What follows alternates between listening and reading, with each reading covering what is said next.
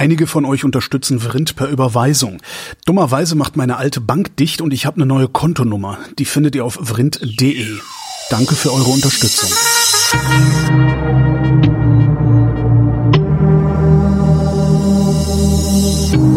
Wer redet, ist nicht tot.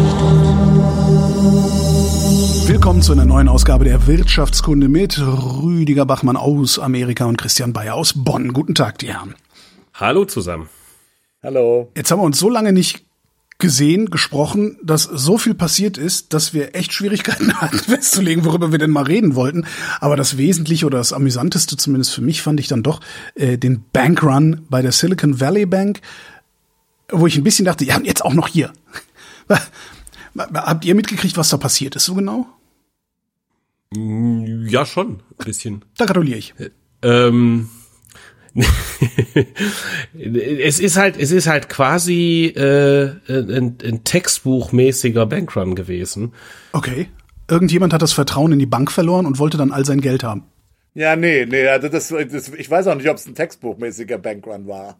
Also schon, Ich weiß nicht, die, ob Bank, die, die, die Bank hat, die Bank hat halt, die Bank hat, so wie ich mal, so habe ich es verstanden, korrigiere mich, ja, aber die Bank hatte äh, in relativ an sich langweilige äh, Anlagen investiert, die aber eben langfristig waren. Ja, also insofern, ich habe eine Stelle, wo es vielleicht nicht ganz textbuchmäßig ist. Die Leute hatten Depositen bei der Bank. Äh, und äh, die Bank hat äh, bis dato immer relativ gute Konditionen angeboten für ihre Depositen. Diese Depositen waren halt groß.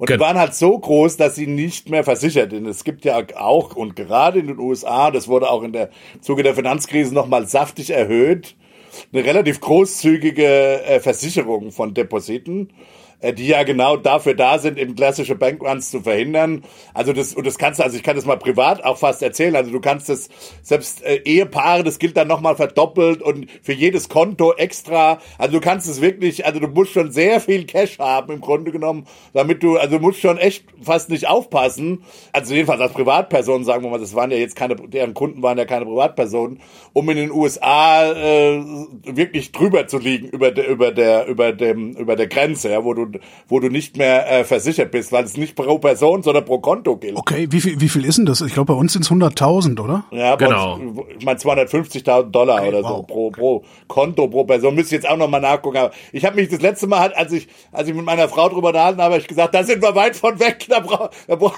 da brauch ich jetzt erstmal nicht mehr drauf, äh, brauchen wir erstmal nicht mehr drauf achten. Ja. Äh, insofern, also für Privatpersonen ist sie schon sehr, sehr großzügig ausgebaut in den USA. Aber was eben wohl der Fall war, ist, dass deren Kunden oder deren Depositenkunden hauptsächlich halt so äh, Firmen waren, also äh, Startups, äh, wohl auch schon ein bisschen weiterentwickelte Startups, also jenseits, sagen wir mal, dieser, dieser ikonischen Garagenfirmen und so.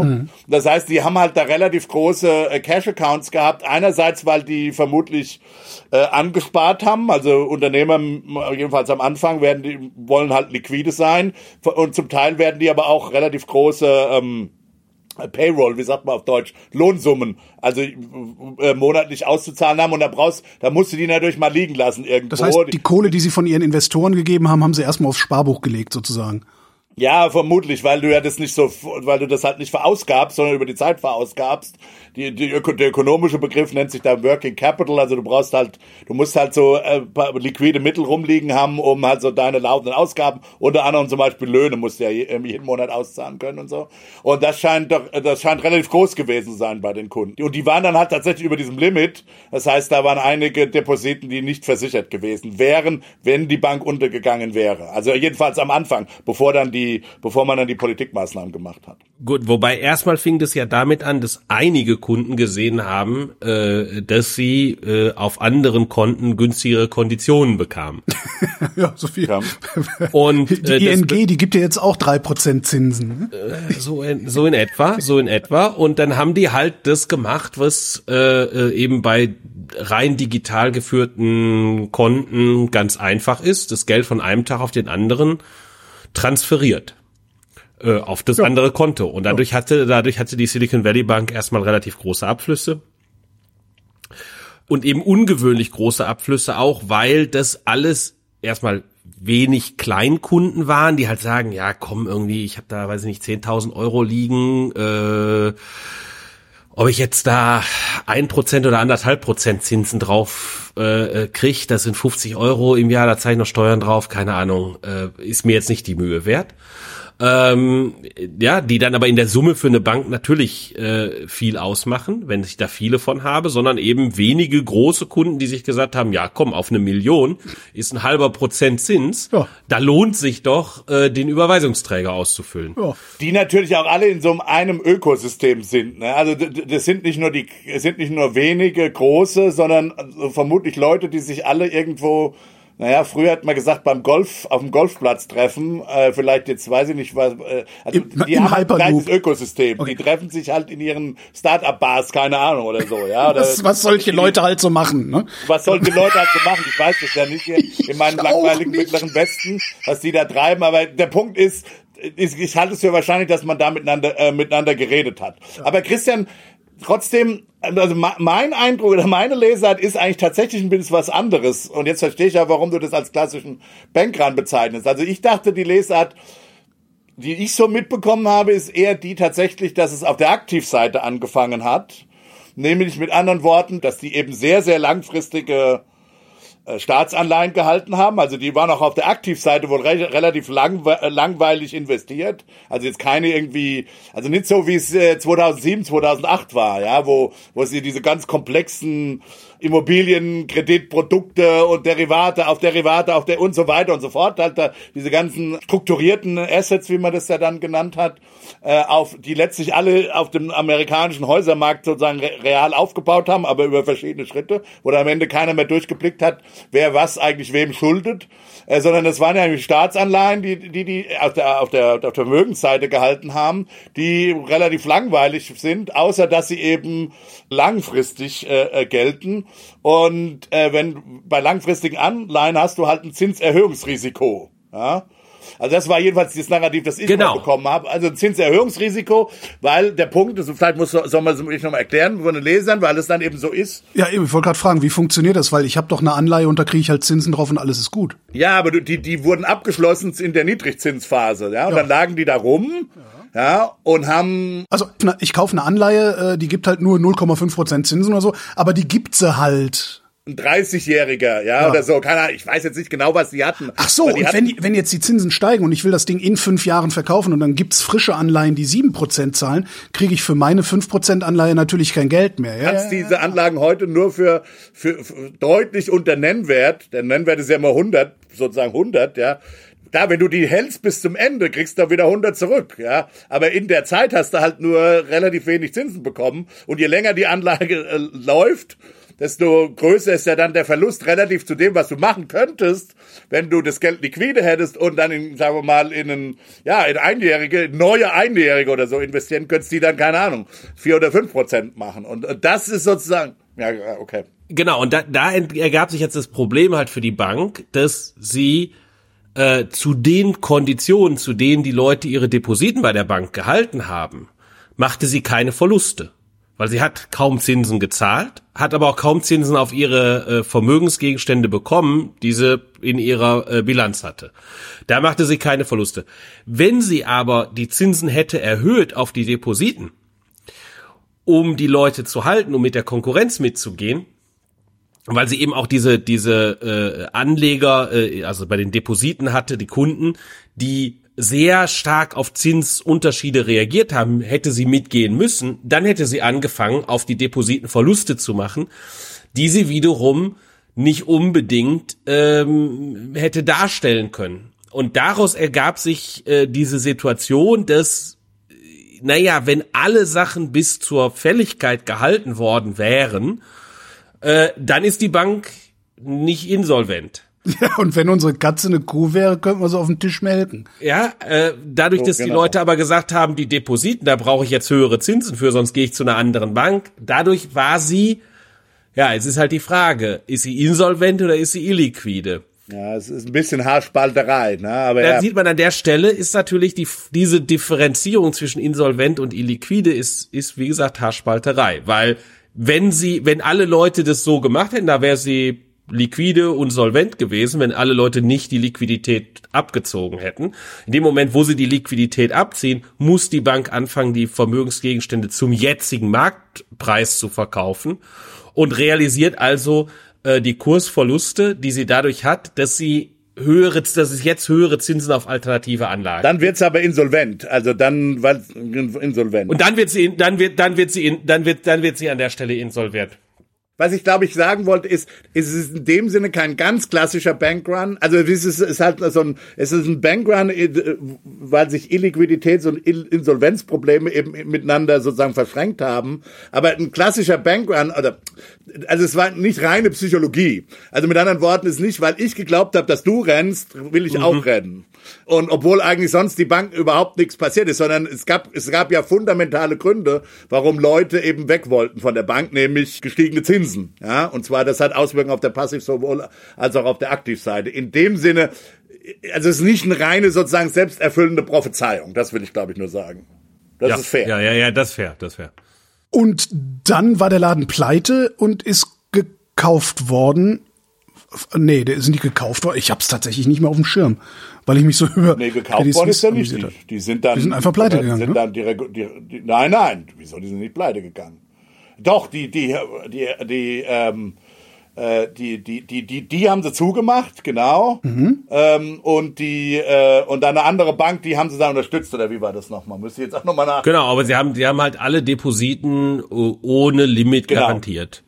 Ja, aber und das ist halt der Punkt. Genau. Okay. Und das ist halt natürlich dann auch wiederum ganz fiese Auswirkungen auf ähm, äh, also wenn man das äh, auf die auf die Frage von Glaubwürdigkeit äh, von Politik und ähm, zum Beispiel auch auf die Frage ja, Rüdiger hat das ja gerade erwähnt, wenn ich jetzt äh, Sorge habe äh, wegen der Solvenz oder Liquidität von Banken und wegen Bankruns, äh, dann könnte ich ja hingehen und in den USA mein Geld, wenn ich viel Geld habe, auf mehrere Konten verteilen.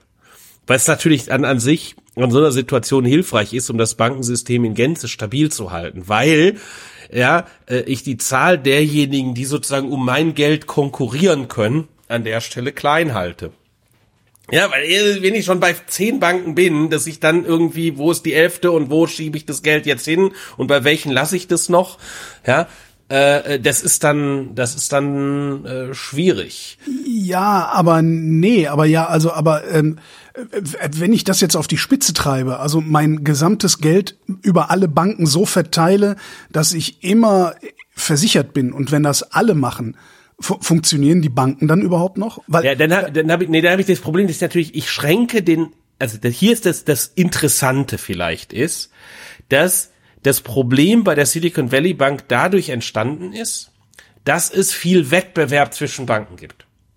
Und diese 250.000 äh, äh, Dollar Grenze, die führt natürlich für die Großanleger dazu, ein Stück weit den Bankenwettbewerb einzuschränken. Weil ich neben dem, also jedenfalls den Bankenwettbewerb, der nur über die Zinsen geht, nur über den Preis geht, äh, einzuschränken. Ja, der, weil ich mir jetzt auch Gedanken machen muss darüber, wie sicher ist eigentlich diese Bank, also über Qualität auch noch Wettbewerb hab. Und Qualitätswettbewerb ist eine führt zu einer Einschränkung des Preiswettbewerbs. So, und äh, dadurch heißt, das heißt, die Banken können typischerweise, wenn es auch Qualitätswettbewerb gibt, wie überall anders, Qualitätswettbewerb heißt meistens, dass die Unternehmen größere Margen machen können. Das stabilisiert das, den Bankensektor als Ganzes natürlich. Ob das jetzt volkswirtschaftlich wünschenswert ist, dass Banken größere Margen machen können, weil sie eben Wettbewerb über Qualität machen, weil ich, äh, äh weil ich äh, sozusagen die Flexibilität, wie Geld von einer Bank zur anderen bei der Anlegerseite fließt, äh, einschränke. Ähm, das ist, das ist eine andere Frage. Aber in dem Maße, wie natürlich der Staat hingegangen ist und gesagt hat, wir garantieren alles, stand die Frage durchaus im Raum, fangen jetzt nicht andere äh, an, Geld woanders abzuziehen und gezielt äh, bei anderen Banken zu konzentrieren, vielleicht noch hinzukommend, gezielt bei den ganz großen Banken zu konzentrieren, äh, äh, die erst recht nicht pleite gehen äh, gelassen äh, werden. Und das ist, äh, glaube ich, in dem Ganzen, wie, wie diese Krise da gemanagt wurde, also das ist eingedämmt worden, alles fein. Ähm, äh, aber ob das äh, strukturell nicht äh, das Problem vielleicht doch am Ende vergrößert hat, das weiß ich nicht. Ja, also ich meine, auf der einen Seite muss man ja mal sagen, knock on wood, bisher hat es ja keine Auswirkungen gehabt. Also wir haben ja jetzt eben nicht das gesehen, was wir in der großen finanziellen Rezession 2007. Wie gesagt, das hängt auch mit der Art des Sektors zusammen. Der, der, der Häusermarkt ist einfach eine, eine ganz andere äh, Nummer. Inwiefern? Ja, also erstmal größer. Also okay, größer. Bei Housing hast du halt immer diese, dieser Punkt, dass du halt, äh, wenn Häuserpreise implodieren, dann hast du halt, äh, jedenfalls ist es halt schon wichtig in den USA, dass halt eine sehr kreditgetriebene Wirtschaft ist, dass deine Sicherheiten nach unten gehen. Das heißt, alle möglichen Transaktionen können nicht mehr stattfinden, wenn die Häuserpreise nach unten ja. gegangen sind. Ja. Also machen also die, die, die, die, Amis, die sichern, glaube ich, auch ihre Konsumkredite gegen ihre Immobilien ab, oder? Wie ja, ja, kannst du machen. Ja, zum Beispiel, du kannst deine, deine Häuser sozusagen liquidifizieren oder wie auch immer man das nennen will, ja nicht liquidieren im Sinne, aber du kannst sie sozusagen Cash äh, darauf ausnehmen und darauf wird eben viel Konsum finanziert und, und aber aber eben nicht nur. Das ist auch so, wenn du wenn du ein klein ein Kleinunternehmen, ein neues Unternehmen aufmachen willst oder ein Franchise, dann musst du oftmals äh, deine Privatimmobilie musst du sozusagen mit in den Topf werfen, ja. Meine Frau hat da so, also sogar ein Papier dazu geschrieben, mal. Und aber auch da zeigt sich, dass das ganz wichtiger, sagen wir mal, Treiber der Wirtschaft ist also jedenfalls in den USA, das mag in Deutschland ein bisschen anders sein, aber in den USA stecken Häuser immer überall irgendwie mit drin. Und deswegen ist Kollabieren von von einem Häusermarkt viel schlimmer für die amerikanische Ökonomie, als sagen wir mal jetzt, wenn der, wenn der Aktienmarkt ein bisschen nach unten geht. Aktienmarktrezessionen sind typischerweise sehr milde in, den USA, weil es in Anführungszeichen nur eine Vermögensreduktion ist und nicht notwendigerweise eine Reduktion von Kredittransaktionen. Und wenn du eine Häuserkrise hast, dann hast du eine Vermögensreduktion. Das alleine wird schon Konsum natürlich äh, einschränken. Aber du hast auch noch mal eine Kredittransaktionsreduktion sozusagen. Und das ist eben, du kriegst diesen Double Whammy. Und deswegen sind Häuserrezessionen äh, oder immobiliengetriebene Rezessionen immer sehr gefährlich, jedenfalls in den USA. Und insofern war das hier schon mal war noch mal was anderes. Ich glaube, also mit anderen Worten, der Impuls war gar nicht so stark. Trotzdem, am Ende des Tages, wer heilt, hat recht. Ja, also es ist, äh, sie haben es dann eben schon so gemacht, dass es eben jedenfalls bis jetzt keine größeren Auswirkungen hatte. Allerdings muss man halt auch dazu sagen, und das ist vielleicht nochmal ein anderer Punkt, hier zeigt sich vielleicht aber auch, wie verdammt schwierig diese Regulierungen sind. Ja, und zwar, und vor allen Dingen diese Detailregulierungen sind. Weil äh, nach der großen finanziellen Rezession ist ja schon so, dass man den, den Großbankenmarkt in Amerika wohl ganz gut im Griff hat. Es kann immer was kommen und wenn ich das jetzt sage, dann jinx sich das und morgen haben wir dann eine Großbank, die, dass eine Großbank zusammenbricht. Aber das war ja keine Großbank, ja. Das heißt, die waren nicht unter so strengen Regulierungen wie die Großbanken, also keine Ahnung, JP Chase Morgan oder Bank of America oder so, ja. Die, die sind nochmal ganz andere Regulierungen unterliegen und die Trump-Administration hat da, hat für dieses mittlere Banksegment wohl auch die entsprechenden Regulierungen wieder wieder zurückgenommen, die man nach der großen. Und, und, und das ist halt, da siehst du mal, wie diese, da gibt's dann immer Lobbys, ja, da gibt's dann halt so eine mittlere Bankenlobby. Das kriegt dann auch, weil das keine Großbank ist, kriegt das auch erstmal in der Öffentlichkeit gar niemand mit, ja. Und dann kannst du dafür sorgen, dass da wieder die Regulierungen gelöst werden. Und das ist immer so ein, das ist ein ganz schwieriges politisches Spiel. Und am Ende verlieren die Regulatoren fast immer, ja. Deswegen also Ökonomen wie zum Beispiel Martin Hellwig immer sagen, lass uns da gar nicht auf Details eingehen, sondern einfach hohe, hohe, hohe, hohe Eigenkapitalanforderungen machen. Also nicht, nicht irgendwie, was können die auf der Asset-Seite halten, äh, dann können die höhere Verluste erstmal ertragen. Die werden dann halt nicht so schnell insolvent. Klar, und wenn du ein 100% Eigenkapital hast, dann kannst du eigentlich auch, dann gibt's keine Runs mehr. Dann gibt's nichts, wo du, wo du abziehen kannst. Äh, das ist vielleicht auch zu extrem, aber jedenfalls hohe Eigenkapitalquoten und zwar pauschal. Aber eine hundertprozentige Eigenkapitalquote, ist das technisch überhaupt möglich? Im Prinzip schon, ja klar. Ja, aber dann kannst du ja nur noch verleihen, was auch reingekommen ist. Ja, ja, klar. Dann würden die Banken, du würdest, du würdest den Zahlungsverkehr von dem Investitionsgeschäft komplett trennen. Müssen. Ah, okay, verstehe, ja. Das ist die Idee.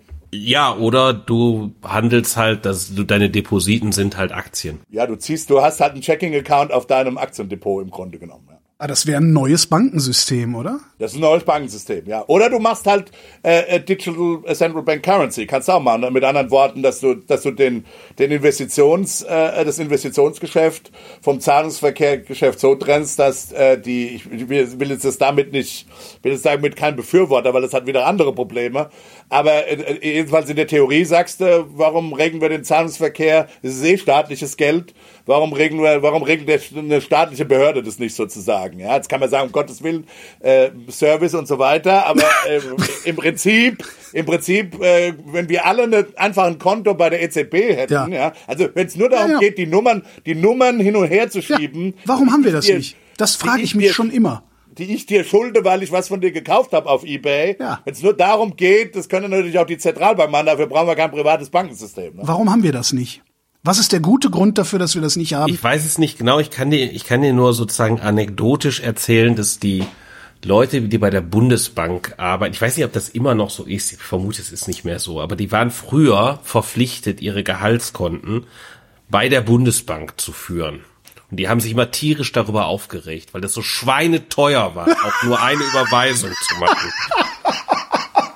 Gut, aber das, ist, kann ja, das kann man ja auch Das- regeln. ich wollte gerade sagen, das ist auch eine das politische war, Entscheidung. Weil das, Also- das war, ne, weil das war halt so, das ist zu den Vollkosten, ähm, die sozusagen das Bankgeschäft, das kommerzielle Bankgeschäft äh, äh, der Bundesbank in, in ihren mit ihren Kleinkunden ähm, äh, hatte, äh, die haben halt die Kosten umgelegt und die waren so hochgradig ineffizient anscheinend, wenn ich mich richtig erinnere. Kann alles Mythos sein, aber ich meine mich so zu erinnern, dass die Leute sagen, nee, nee, das ist ganz doof, weil, weil Also, sagen wir mal, ist schon eine radikale Wende, weil du bräuchtest ja dann, die EZB ist ja eigentlich kein Consumer-Facing, sagen wir mal, äh, Betrieb. Also du brauchst dann halt tatsächlich, es ist eine ganz andere Institution. du kannst eine äquivalente Struktur haben, äh, indem du äh, so etwas hast, wie was die Schweizer, glaube ich, in ihrer äh, damaligen ähm, Initiative Vollgeld genannt haben. Also indem äh, du halt sagst, die Banken,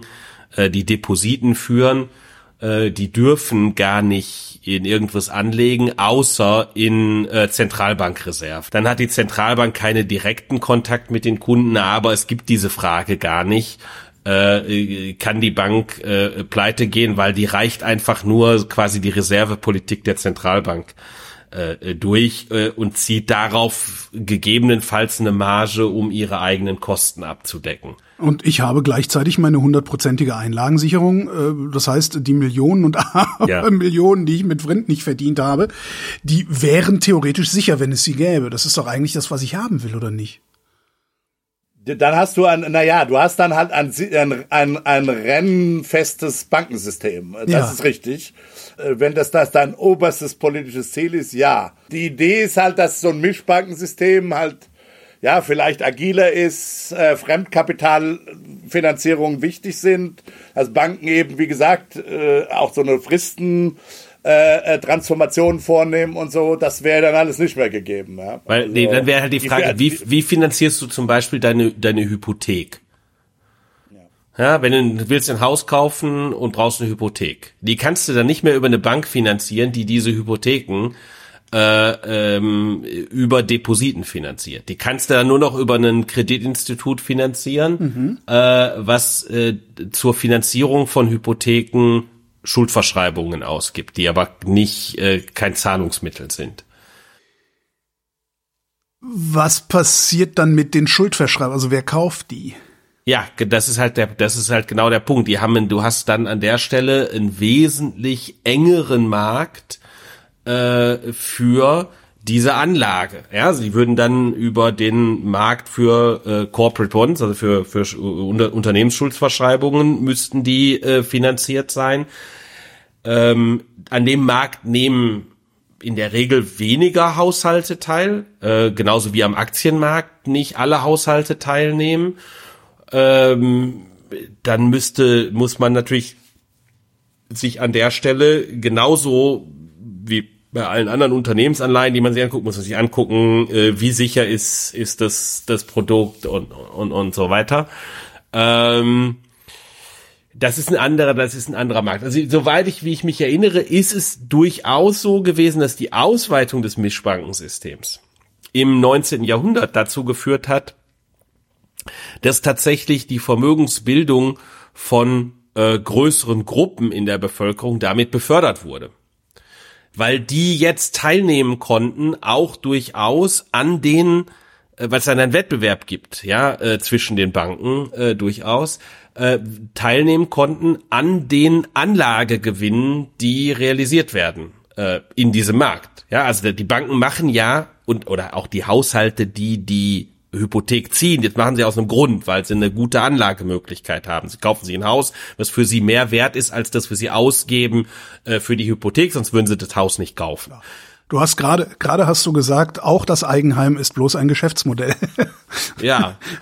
ist vielen ähm, Leuten nicht klar, habe ich zuletzt mitbekommen. Ja, aber du kannst ja auch mieten. Ne? Also, ja, ja, ja. Gerade in Deutschland ist, hast du ja sogar einen sehr guten Mietmarkt. Ne? Und jedenfalls, jedenfalls jetzt dann, wenn es halt Wettbewerb um die Hypotheken gibt, gibt und so weiter und das weitergegeben wird dann an diejenigen, die in Form von Depositen die Hypotheken finanzieren, dann habe ich natürlich die Situation, dass dass diejenigen, die die Depositen anlegen, auch äh, an diesen Anlagegewinnen, die in dem Bankensystem, in den ganzen Investitionen realisiert werden, dass die daran partizipieren können.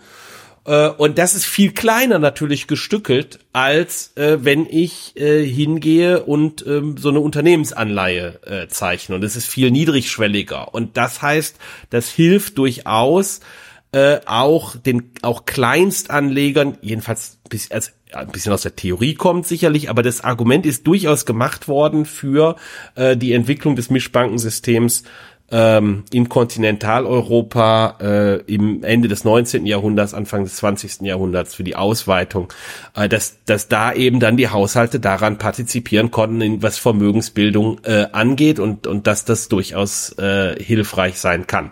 Und das würde man abwürgen, wenn man es jetzt äh, ändern würde? Genau, das würde man abwürgen. Äh, an der Stelle äh, wäre, gäbe es nicht mehr, äh, ist nicht mehr klar, dass die, dass der Zinssatz, der ähm, letztlich der auf Hypotheken, sagen wir mal, äh, äh, bezahlt wird, äh, dass der irgendwas zu tun haben muss, direkt äh, mit dem Zinssatz, äh, den die Zentralbank äh, für ihre Reserven stellt. Das ist sehr viel indirekter wird das, äh, in dem Sinne, dass der Zinssatz, den die Zentralbank setzt auf die Reserven, der steuert den Zinssatz, der auf Depositen gewährt wird und nur in der Konkurrenz zwischen ich lege mein Geld in Depositen an oder ich lege mein Geld in äh, Anleihen direkt an, nur in dieser Entscheidung von den Anlegern, die sozusagen in beiden Märkten aktiv sind, werden diese Zinsen miteinander gekoppelt. Und da kann es dir durchaus passieren, äh, dass, äh, dass diese Märkte äh, nicht so eng zusammenhängen, äh, dass es Banken gibt, die sich darauf spezialisieren, ähm, ich sage jetzt mal in der Fläche aktiv zu sein für die Haushalte, die überhaupt nicht äh, an diesem äh, Anleihemarkt äh, teilnehmen und die brauchen den gar nichts zahlen, was äh, in die Richtung von den Anleihen geht. Du machst jetzt ein Makrostabilisierungsargument. Du sagst ja im Grunde, wir wollen das auch für die Wirksamkeit der Geldpolitik.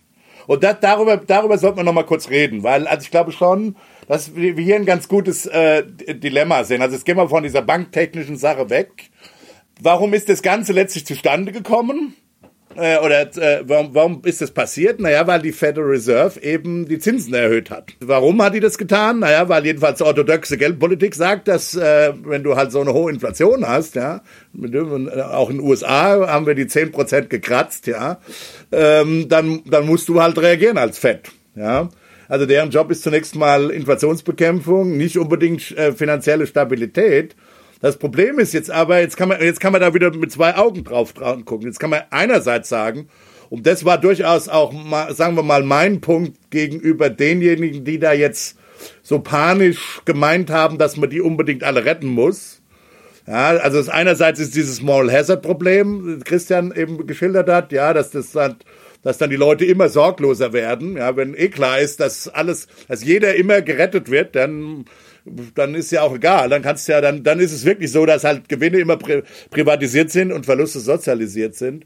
Der andere Punkt ist aber natürlich, äh, es, es ist natürlich auch in einer gewissen Logik der Geldpolitik, ja. Also was soll ja, was soll restriktive Geldpolitik, mit anderen Worten höhere Zinsen, die soll ja ökonomische Aktivität auf der Nachfrageseite ein bisschen abwürgen oder reduzieren, um sie eben einem nicht ausreichenden Angebot, denn darauf, äh, dadurch kommt ja letztlich die Inflation, ja, einem nicht ausreichenden Angebot sozusagen wieder anzupassen. Das kann man dann machen, indem man, keine Ahnung, Arbeitslosigkeit produziert oder Reallöhne senkt, ja, oder Reallöhne sinken lässt. Aber man kann das natürlich auch auf der anderen Seite. Und dann, dann kann man fragen, warum soll es immer die Arbeitnehmer sein, ja, die die Anpassungslast tragen. Die, der andere Kanal ist eben, dass man Investitionen ein bisschen dämpft. Das ist nämlich auch eine Nachfragekomponente, ja. Klar, und Investitionen kann man zum Beispiel dadurch dämpfen, dass äh, ja, auch vielleicht ein paar Banken über die Wupper gehen, äh, die ansonsten zu diesen Investi diese Investitionen finanziert hätten. Ja, das ist dann ein eigentlich gewollter Schaden oder so, vielleicht Kollateralschaden, aber letztlich, letztlich will man das, also zum Teil. Das ist das. Ja, wobei ich nicht weiß, ob du wirklich eine, ob du wirklich äh, äh, haben möchtest, dass Banken pleite gehen notwendigerweise, sondern dass sie, dass sie zumindest, dass sie zumindest ihr Kreditgeschäft äh, deutlich einschränken. Das willst du, ja, aber das kann sein, dass wenn sie dann eben, und das ist halt der zweite, der andere Punkt, der vielleicht auch für, für Profis so ein bisschen überraschend war, ich meine, es war doch jedem klar, dass also wer, wer, wer, wer, saß da in dieser Risikoabteilung? Ja, also ähm, äh, mit anderen Worten, es war doch jedem klar, dass also also sehr, also das ist jetzt schon länger klar, dass die Fed wird die Zinsen erhöhen müssen. Ja, also mit, wo, wo haben die eigentlich reagiert? Also wurden die tatsächlich überrascht von diesem Zinsänderungsrisiko? Ja, wir reden, Ökonomen reden da vom Zinsänderungsrisiko, aber also, das war vielleicht irgendwann mal ein Risiko, aber dass die Fed, aber das ist schon lange kein Risiko mehr, weil es völlig klar war, dass die Fed die Zinsen erhöht wird erhöhen müssen. Also haben die da auch zum Teil gepennt? Einfach? Also ich, ich würde glauben, dass sie vor allem überrascht waren von der von der und das ist tatsächlich von dem, was ich was ich äh, gelesen habe, gehört habe von denjenigen, die mehr so aus dem aus der Finance kommen, dass die Überraschung lag darin in der hohen äh, Zinselastizität der Depositen.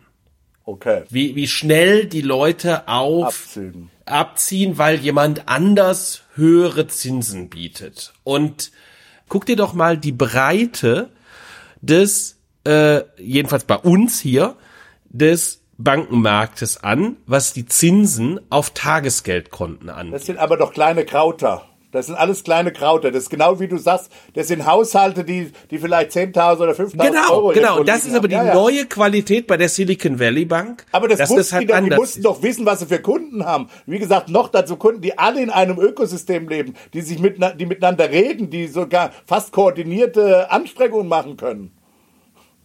Das verstehe ich nicht. Die mussten doch ihre Kundenprofile kennen. Die mussten doch verstehen, dass das keine, dass das eben nicht Average Joe ist. Ja, aber was hätten sie denn machen? Was hätten sie denn machen können?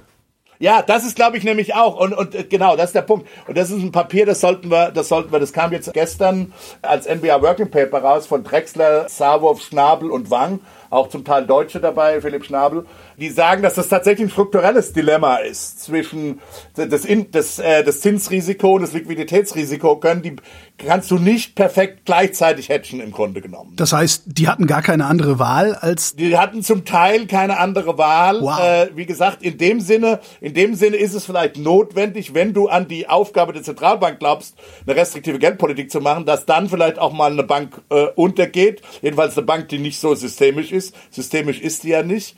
Die Frage Frage ist nur, und das ist jetzt der letzte Punkt, den letzten systemischen Punkt, den ich machen will, wie frei ist die Geldpolitik eigentlich in einem System mit Banken, ja, äh, die eben Zinsänderungsrisiken nicht gut hatchen können oder wollen oder es einfach nicht tun. Irgendwann wird, wird dem, dem Wähler und der Wählerin auffallen, äh, dass da ständig eine Bank auf irgendeine Art und Weise gerettet werden muss.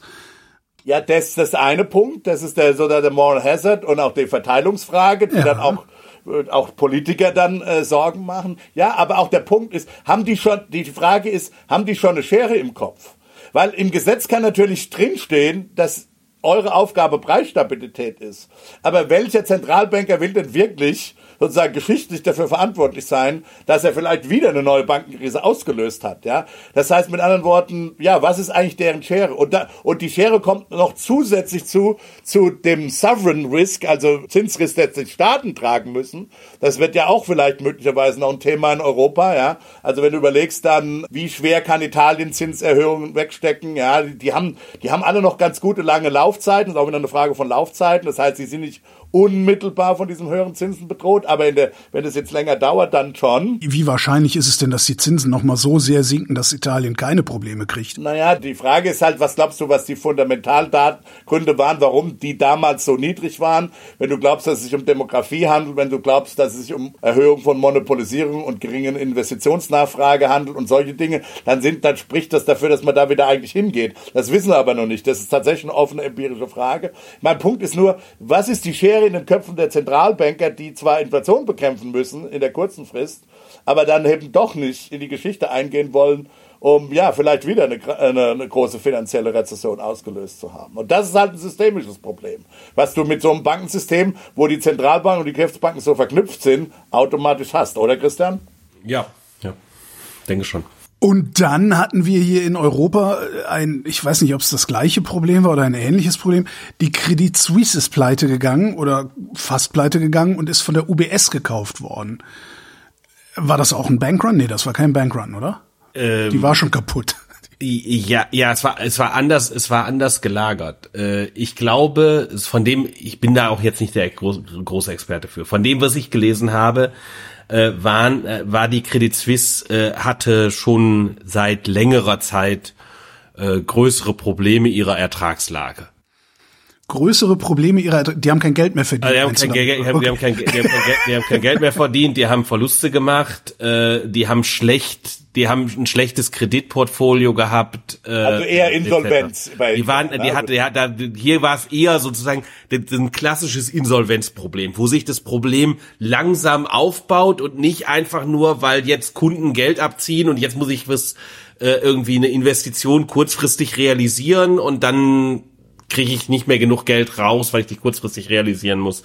Ähm, äh, um was man. Das ist natürlich in so einer Situation, wo äh, die ähm, wo, wo die Bank Verluste macht, wo auch die äh, Aussicht nicht da ist, dass jetzt da große Gewinne dem entgegenstehen in der Zukunft und so ähm, also wo so ein Insolvenzrisiko am, auch nur am Horizont erscheint, fangen natürlich an, Kunden äh, bei den Depositen nervös zu werden und Geld abzuziehen. Und dann entsteht immer auch äh, mit einer Insolvenz, mit einem Insolvenzrisiko bei einer Bank äh, das Problem von einem von einem Bankrun, das was das Ganze verschärft.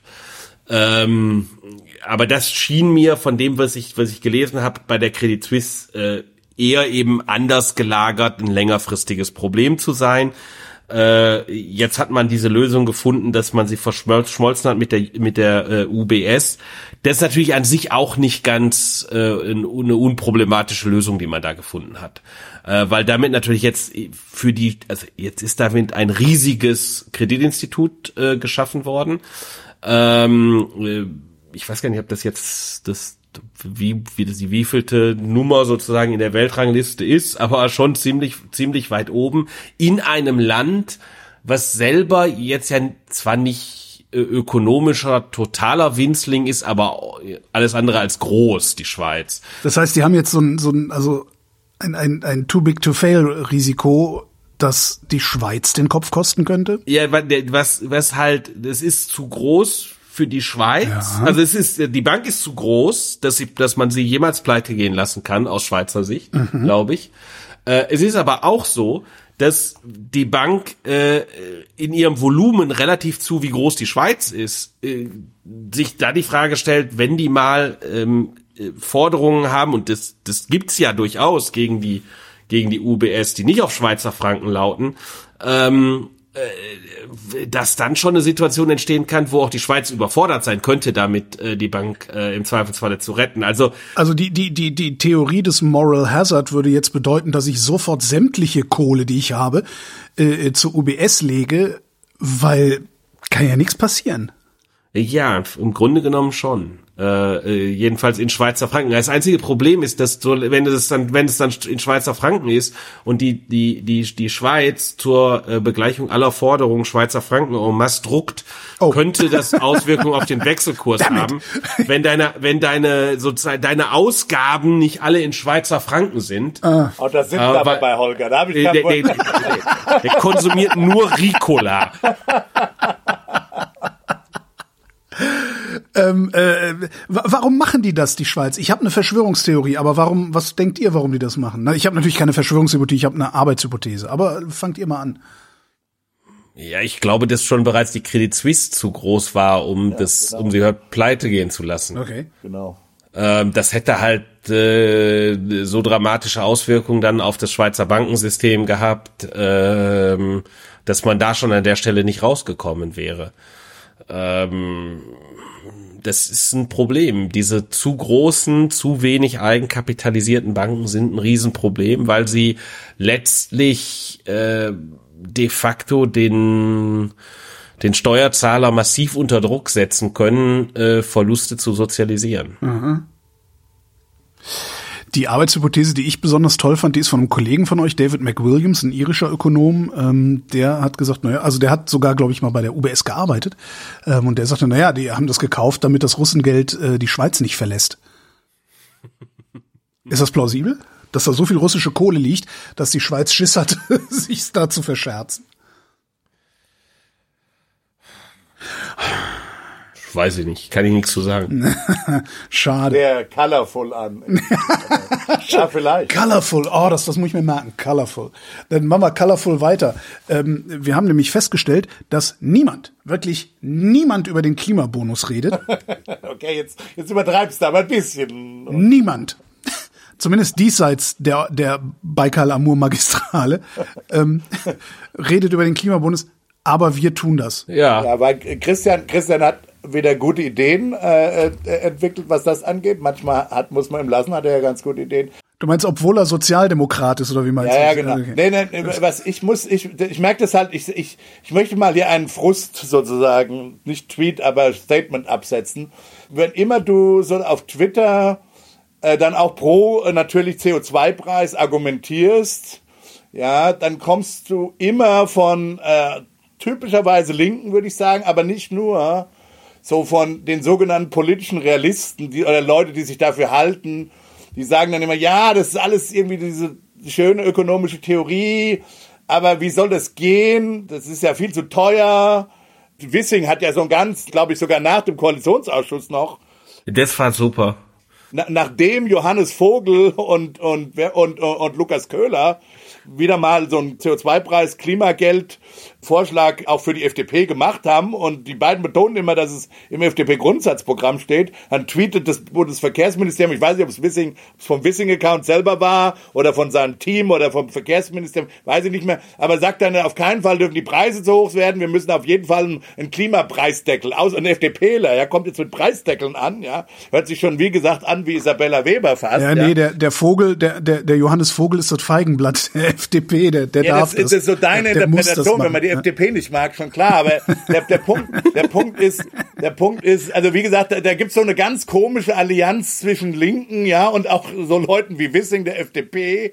Der Punkt ist, es wird immer über CO2-Preis äh, geredet und ist ja auch richtig. Wir haben auch schon oft über CO2-Preise geredet und wir haben auch gesagt, warum das wichtig ist. Also warum, um es genau zu sagen, ein Sektor einheitlicher, übergreifender und am liebsten globaler, wenn global nicht möglich, dann mit Klimaclubs und Grenzausgleich und so weiter ähm, gestalteter CO2-Preis nicht das alleinig selig machende Instrument ist, aber ein wichtiges Instrument ist. Dann kommst du halt immer, dass du sagst, ja, das kann sich keiner leisten, dann kriegen wir soziale Verwerfungen und wie, wie soll das überhaupt gehen? Politisch, politisch, das, Marc Schieritz sagt, ist dann so, politisch, das mag ökonomisch effizient sein, politisch ist das nicht effizient, ja. Das ist so die typische Twitter-Diskussion, die du als, ja, fast Ökonom und interessanterweise übrigens als Ökonom gegen den Rest der Welt hast, äh, und vor allen Dingen gegen den Rest der Berliner Bubble hast.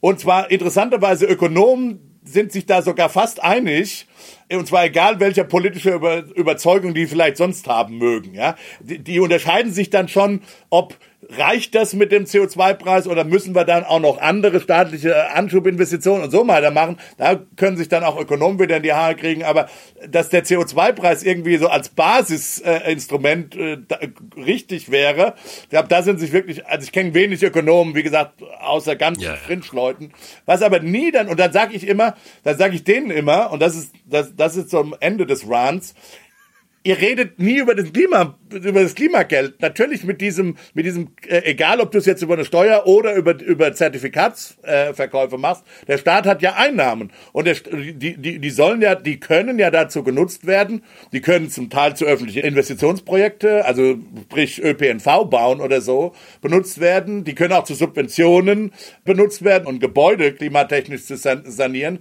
Aber sie können eben auch als Transfers an die Leute zurückgezahlt werden, sodass äh, zwar auf der einen Seite das, das, Budget von Leuten belastet wird durch das höhere Preis, aber auf der anderen Seite wird natürlich entlastet über so ein Klimageld. Und da, das wird immer nie gesagt. Das regt mich auf. Ja, die, die ganze Diskussion mit dieser Berliner Politikbubble wird es nie, wird es nie wirklich. Äh, selbst die Grünen, die das ja eigentlich erfunden haben, nicht erfunden, äh, erfunden haben es Ökonomen, aber die sozusagen politisch in ihr Wahlprogramm geschrieben haben, die sagen das auch nie dazu. Vielleicht liegt es daran, dass niemand mehr dran glaubt weil die politischen Realitäten, zumindest so wie sie sich von so mit meinem Feldwald- und Wiesen-Stammtischblick äh, darstellen, sind halt so, dass da garantiert ein CO2-Preis erhoben werden wird und dann wird es politische Kräfte gehen und geben und die werden sich garantiert auf irgendeine miese Art und Weise durchsetzen, wird es politische Kräfte geben, die dafür sorgen werden, dass dieses, diese zusätzlichen Einnahmen, also dass der CO2-Preis eben nicht in einen Transfer läuft, sondern irgendwo anders hinläuft.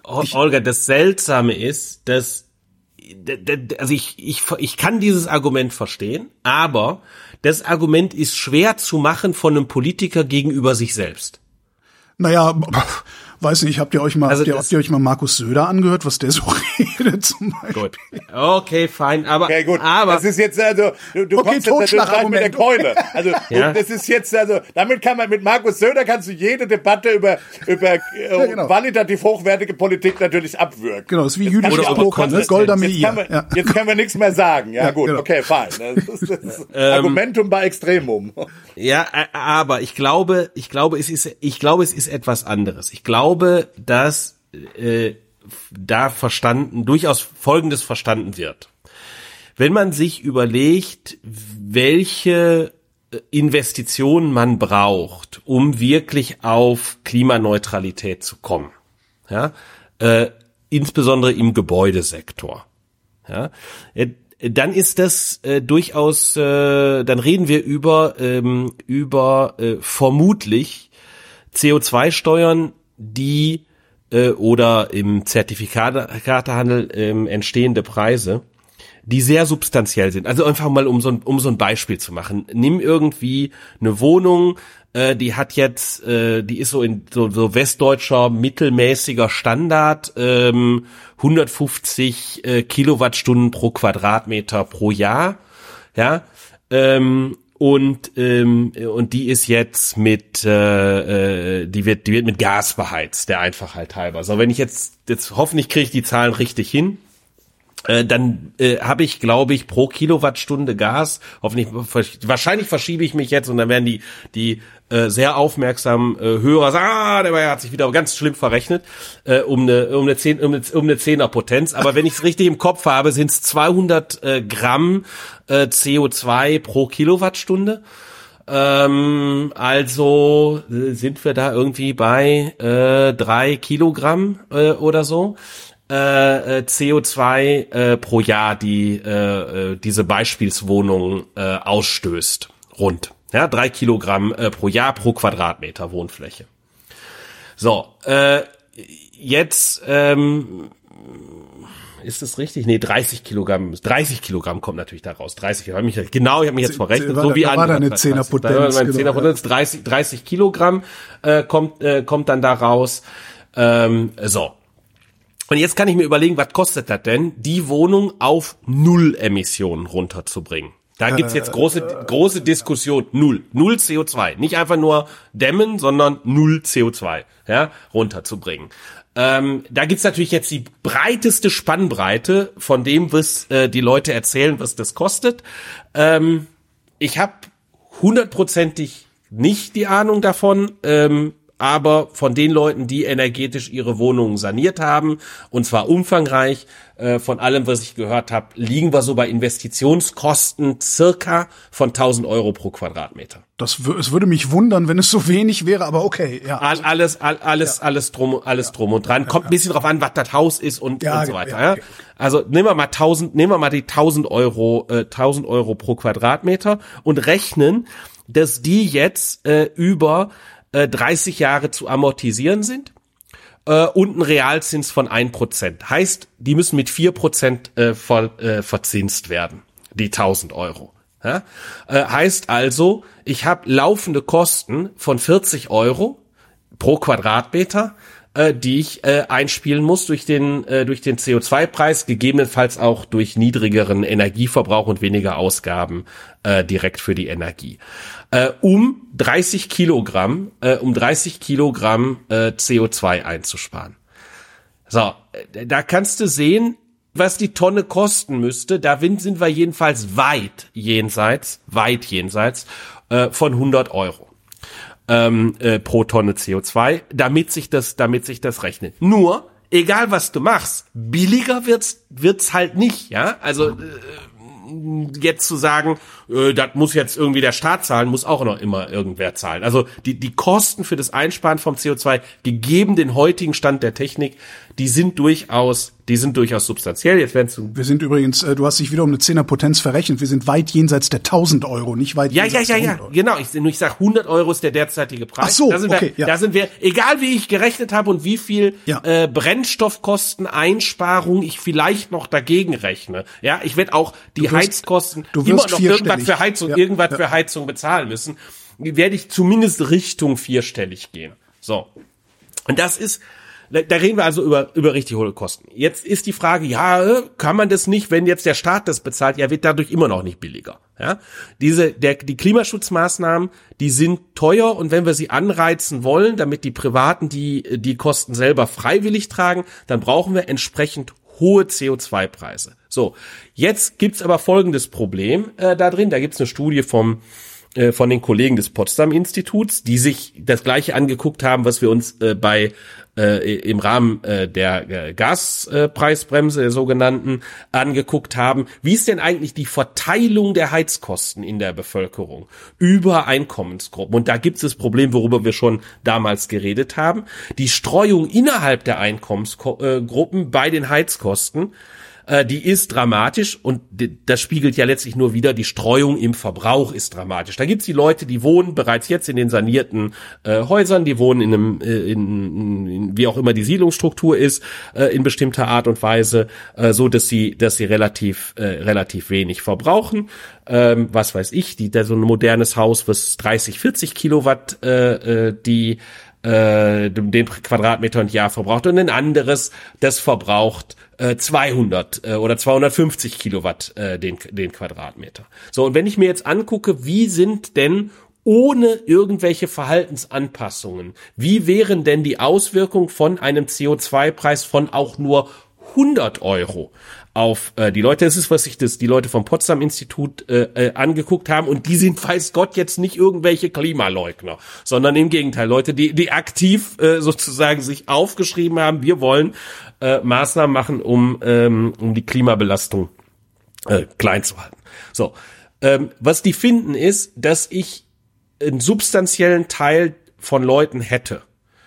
Ähm, zehn Prozent zum Beispiel äh, bei den äh, bei den Ärmsten, ja, die ähm, deren Konsum um mehr als sechs Prozent zurückgehen müsste bei 100 Euro pro, pro Tonne CO2 CO2-Steuer und alle äh, Zahlungen, die daraus kommen, werden pro Kopf zurückverteilt. So, jetzt rechne mal, wie das aussehen würde bei einem CO2-Preis von 1000 Euro der vielleicht notwendig wäre. Wir hätten an der Stelle riesige Belastungen, die für manche Haushalte entstehen würden. Riesige Belastung, Belastungen, die zwar im Durchschnitt die Reichen stärker treffen, wenn du pauschal umverteilst, weil die ist schon so, dass die Reichen ja, ja, mehr CO2 verbrauchen. Aber der Punkt ist eben, dass du wieder mal so eine hohe Streuung hast, ja, hast du eine quasi, ja, fast arbiträre, zufällige Ja, äh, und das ist aber eben auch nicht ganz, und das ist halt das Problem. Also du kannst, jetzt kann man sagen, bei, beim Gas, und das wird das politische Problem sein. Also ich glaube, wo Christian darauf hinaus will, ist, dass du nicht nur eine pro Kopf Du, wir brauchen auf jeden Fall ein Klimageld, weil eben die, die budgetären Belastungen auf der einen Seite von den Preisen muss natürlich irgendwie abgefangen werden. Jetzt kannst du das am ersten Schritt erstmal pauschal machen, also pro Kopf zurückgeben. Und wie gesagt, im Durchschnitt machst du das dann auch richtig, bist du dann auch verteilungspolitisch okay. Ähm, wie gesagt, weil eben die Reichen mehr CO2 verbrauchen. Aber es ist dann trotzdem so, und in der Demokratie kannst du nicht nur über Durchschnitte nachdenken, sondern du musst eben über Verteilungen nachdenken. Vor allen Dingen, weil du politischen Buy-in brauchst. Ja, das nützt ja dann nichts, wenn dann 20 Prozent oder so so abgehängt sind, dass sie am Ende AfD wählen. Ja, dann ist ja ist ja die Kacke auch am dampfen. Und das ist, glaube ich, was auch Ökonomen nochmal oder mir nochmal klar werden musste, ja, dass wir wegkommen müssen von diesem Durchschnittsdenken. Und das, so dass du vermutlich, wenn du politischen Buy-in haben willst, wirst du nicht nur, also das pro Kopf kann so ein, ein Element sein, also so ein Grundsockel sein, da wirst du trotzdem nochmal nachdenken müssen, wie die, die größten Verlierer, zum Beispiel auf dem Land, äh, jetzt von der, und jetzt, das ist jetzt nicht unbedingt Heizen, sondern Mobilitätswende und so, dann doch vielleicht auch nochmal gezielter äh, entschädigen kannst. Und das beim Gas war das noch einfacher politisch, weil beim Gas kann man wirklich sagen, das war wirklich ein Versicherungsfall im Sinne von, Wer konnte denn vor zwei oder drei Jahren wissen, als er sich für Gas entschieden hat, dass das so schlimm werden würde mit Putin? Da ist irgendwie so jede unverschuldet in diese in diese Notlage gekommen, also jeder Gasbesitzer jetzt. Und, und deswegen haben wir bei der Gaskostenbremse ja auch so einen historischen verbrauchsabhängige Komponente der Entschädigung eingebaut, um eben die Leute wirklich sozusagen da, bei der Stange zu halten.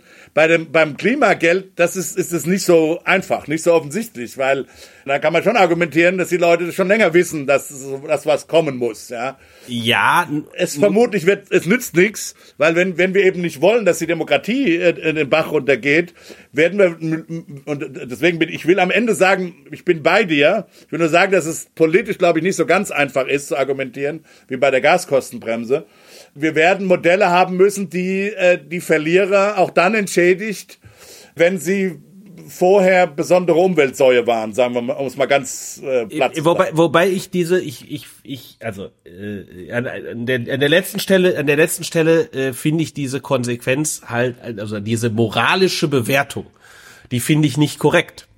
Weil natürlich. Politisch so, spielt es eine Rolle, Christian. Natürlich spielt das politisch eine Rolle, die ist aber bescheuert. Ja, und zwar, okay. und zwar, und zwar deshalb, und zwar deshalb, weil natürlich niemand, irgend, auch nur, selbst der radikalste Grüne hätte niemals gefordert, dass wir zwei Drittel des Wohnungsbestandes in bestimmten Städten nicht mehr nutzen. Die Frage wäre, ist zu jedem Zeitpunkt in der Vergangenheit gewesen, sozusagen, es ist völlig klar, dass die Option nicht besteht, bestimmte Wohnungen einfach leer zu ziehen. So. Äh, das ist wohnungspolitisch wäre das, das, das ist der Wahnsinn. Von daher, oder genauso auch ist es nicht gewünscht, den ländlichen Raum komplett als Siedlungsraum in der Bundesrepublik aufzugeben, aus anderen Gründen. So, jetzt ist die einzige Frage, die sich dann stellt, ist, äh, haben die Leute, die irgendwer muss ja sozusagen die moralische Schuld tragen und auf dem Land in dem Haus aus den 60er Jahren wohnen, solange wir entscheiden als Gesellschaft, ja, da soll weiterhin gewohnt werden. Ähm, äh, die einzige Frage, die man sich dann stellen kann, ist, äh, hätten nicht die Marktpreise das schon widerspiegeln sollen. Also hätte es nicht so sein müssen in der Vergangenheit, dass derjenige, der in das 60er Jahre Haus auf dem Land zieht, weil er ja weiß, in der Zukunft muss er 1000 Euro pro Tonne CO2 bezahlen, dass er das Haus für gratis bekommen hätte. Und das ist natürlich das, jetzt kann man sagen, ja, das ist halt der Fehler. Diese Marktpreise hat es nicht gegeben. Die Leute haben darauf gewettet, dass diese CO2-Preise nicht kommen. Die Leute sind in Sicherheit gewiegt worden. Du rechnest jetzt leider dem, dem äh, Durchschnittsbürger, glaube ich, zu viel äh, politisch-ökonomische Autonomie zu. Christian will ja das als Argumentum absurdum machen. Christian so. will es ja als Argument gegen mich führen. Er stimmt ja dir zu und sagt, das ist der Grund, warum man es politisch am Ende rechtfertigen kann, äh, weil die Politik die Versäumnisse in der Vergangenheit gemacht hat, muss die Politik jetzt auch zumindest dafür sorgen, dass man diesen Leuten in gewissem Sinne aus der Patsche hilft, ja, man ihnen nicht rechtzeitig weil man ihnen nicht rechtzeitig genug die Signale gegeben hat. Ich bin ja im Ergebnis bei euch. Alles, was ich sagen will, ist, dass das, dass da, dass es da politisch, um es jetzt mal auch wieder auf gut Deutsch zu sagen, Eier braucht. Die, die hat niemand. Ja, dann ist aber Ende. Dann müssen wir die Kerzen anzünden. Dann sind wir katholisch. Dann müssen wir, dann hilft nur noch beten und Kerzen anzünden, wenn die, wenn diese Eier nicht, wenn es diese Eier nicht gibt. Das Problem ist, dass, und das siehst du ja über, über Jahre, über Jahrzehnte siehst du ja in der Politik, dass im Wesentlichen kurzfristig gedacht wird, und zwar auf die nächste Wahl hin. Das ist überhaupt kein Vorwurf, das ist überhaupt keine Polemik, sondern so funktionieren sie nun mal. So, und ich bin felsenfest davon überzeugt, dass jede Regierung, inklusive dieser und der nächsten und so weiter, immer nur denken wird, okay, es geht gerade noch so durch, lass mal einfach das Problem der nächsten Bundesregierung sein. Ich glaube, ja. es wird so lange das Problem der nächsten Bundesregierung sein, bis die Nummer richtig platzt. Ja, das ist so. Und ich fürchte, dass du recht hast. Aber dann, wie gesagt, kannst du nur noch die Kerze anzünden. Aber das, äh, das, ich sehe, das sehe ich anders. Ich glaube, dass das dafür spricht, den Status quo als das zu nehmen, wie er ist äh, und ihn nicht moral und ihn nicht moralisch und das einzige, wo, die, wo ich politische Eier brauche, ist äh, dann zu sagen, dass das durch, durchzuhalten für die moralisch aufgeladene, würde ich sagen, Minderheit ähm, äh, äh, in diesem Land, die sagen würde, ja, aber der muss jemand, der muss jetzt bestraft werden dafür, dass er damals die falsche Entscheidung getroffen. Wir hatten die Diskussion doch vorher schon. Wir hatten die Diskussion auch beim Gaspreis, bei der Gaskost. Selbst da wurde auch gesagt, wir müssen jetzt den Millionär bestrafen und so weiter und so fort. Also wie, wie kann das sein, dass wir einen Haufen Geld Leuten geben? Äh, und auch da waren einige, das haben sie, die haben zwar immer den Millionär aufgeführt und da kann man noch sagen, moralisch kann man da irgendwie zustimmen, aber gemeint war halt auch die Oma in ihrem viel zu großen Haus. Da wurde, und wir haben ja die Diskussion jetzt auf Twitter gehabt. Dann muss die Oma halt, hätte die, die Oma hätte nie in diesem diesem großen Haus, das so viel Gas verbraucht, jemals überhaupt hätte reinziehen dürfen. Die soll ja rausgeschmissen werden. Wie gesagt, das haben da äh, es gibt in den sagen wir mal extremen Linken diesen diese Diskussion, diesen Diskurs gibt's. Die SPD ist noch schluckt da noch, weil sie genau weiß, dass das keine Wählerstimmen bringt. Aber sagen wir, diese Diskussion gibt's ja. Das ist ja nicht so, dass sie nicht da ist. Und die und diese Diskussion hättest du potenziert um den um um eine Zehnerpotenz äh, beim Klimaschutz. Da bin ich hundertprozentig überzeugt. Insofern brauchst du da Eier. Und wer hat die? Ja, also das weiß ich nicht. Wir reden, wir reden über, wir reden über äh, Größenordnungen. Äh, äh jetzt nochmal die Kilowattstunde äh, Gas, ähm, zwei Gramm, äh, 200 Gramm äh, CO2, also 0,2 Kilogramm. Also die Megawattstunde Gas äh, ähm, äh, ungefähr bei einem. Nehmen wir mal jetzt mal ein, ein, äh, ein CO2-Preis von 500 Euro wenn ich es richtig überschlage, äh, sind wir dann ähm, sind wir dann bei 100 Euro. Das sind 10 Cent eben pro für die Kilowattstunde Gas obendrauf. Das sind ungefähr die Verschiebungen, die wir letztes Jahr gehabt haben. Das ist für die Haushalte im Schnitt äh, oder für viele Haushalte ist das viel zu viel, um das aushalten zu können. Das ist sind Größenordnungen, äh, in denen das sind dann die Größenordnungen, in denen eben entsprechende Renovierungsmaßnahmen äh, sich plötzlich ähm, sich dann tragen, äh, aber mit den entsprechenden Kosten und mit den mit den entsprechenden Verwerfungen. Ähm, aber in dem Maße, wie das jetzt vernünftig kommuniziert, zunächst einmal äh, die Flexibilität gibt, ähm, äh, wo es die Flexibilität gibt, da darauf zu reagieren und selber anzu, selber zu entscheiden, wann möchte ich das anpassen. Ja, möchte ich das anpassen, äh, äh, dann das Haus renovieren, ähm, wenn die Oma verstorben ist äh, und dann äh, sowieso die Renovierung des Hauses ansteht, dann sind auch die Kosten, die ökonomischen Kosten natürlich kleiner äh, plötzlich in dem Maße, wo Dinge zusammengenommen werden können ähm, anstatt äh, sie dann anders zu machen. Wir kommen ja nicht drum rum, dass die Kosten die sind, die sie sind. Ja, irgendwer muss die Kosten, die, irgend, irgendwer muss die Kosten tragen und dann am Ende zu sagen, ja, das macht halt der Steuerzahler, ja, der sind aber nun mal auch wir. Ähm, äh, jetzt kann ich sagen, ja, der Steuerzahler sind halt die Reichen ähm, und das ist dann nicht die Mehrheit. Das ist sicherlich ein gutes Argument, aber auch da sind natürlich der Umverteilung irgendwo irgendwo Grenzen. Das wäre ja CO2 plus, plus pauschales Klimageld ist ja schon progressiv. Äh, Der wäre genau. Wenn es dir nur um Umverteilung geht, ohne politischen Buy-in, dann habe ich auch, das, das habe ich auch in der Diskussion immer gesagt, man kann dann natürlich, wenn man es unbedingt will, kann man auch noch eine Vermögensteuer einführen und die Einkommensteuer kann man, äh, den Spitzensteuersatz erhöhen, kann man machen. Aber dann liegt es ja schon nahe, wenn es nur um die durchschnittliche Umverteilung geht, dann liegt es doch nahe, wirklich das zu besteuern, äh, was eben die Reichen besonders verbrauchen, nämlich CO2, ja, äh, und eine Pauschale oder oder sogar du musst, du kannst ja dann, du kannst ja dann sogar eine Einkommens, rein einkommensabhängig machen, die, das Klimageld. Du kriegst, da sagt halt, ein Millionär kriegt dann auch kein Klimageld. Das kannst du ja alles, das kannst du alles machen. Da brauchst du überhaupt keine Steuern erhöhen und, und, und gar nichts. Also wenn es nur um diese, wenn es nur um die reine Umverteilung geht, dann, dann sage ich, ist CO2-Preis sogar noch besser im Grunde genommen. Ja, aber das ist nicht, was ich meine. Was ich meine ist, die Alternative, die praktisch diskutiert wird, ist, der Staat bezahlt dir die neue Heizung. Ja, äh, und der Staat bezahlt dir auch äh, die die Dämmung deines Hauses. Subvention, ja, ja klar. Ja, ist die Subvention. So und ähm, und wer bezahlt die Subventionen am Ende? Ja, das kommt halt drauf an, wer der die, wer die zusätzliche Steuer, die dafür notwendig ist, bezahlt. Das kommt drauf an, was für eine Steuer das ist. Wenn das der Spitzensteuersatz ist, der das alles zusätzlich bezahlt. Und natürlich gibt es diese Träumerei. Ich glaube, das ist eine Träumerei äh, dass man das alles über einfach zusätzlichen Spitzensteuersatz äh, zahlt, äh, erledigt. Den zahlen dann ein Prozent und die ist sowieso. Hä? Äh, das glaube ich wird aber nicht passieren. Was wird denn passieren? Ich befürchte, gar nichts wird passieren. Das ist meine größte Sorge. Sag ich doch. Dann die, die nächste Alternative ist, ähm, dass das halt durch äh, Steuern Detailliertes Verbotsregime plus Subventionen, ja. ja und das das sind dann Kosten, die dann sehr breit die Leute tragen müssen.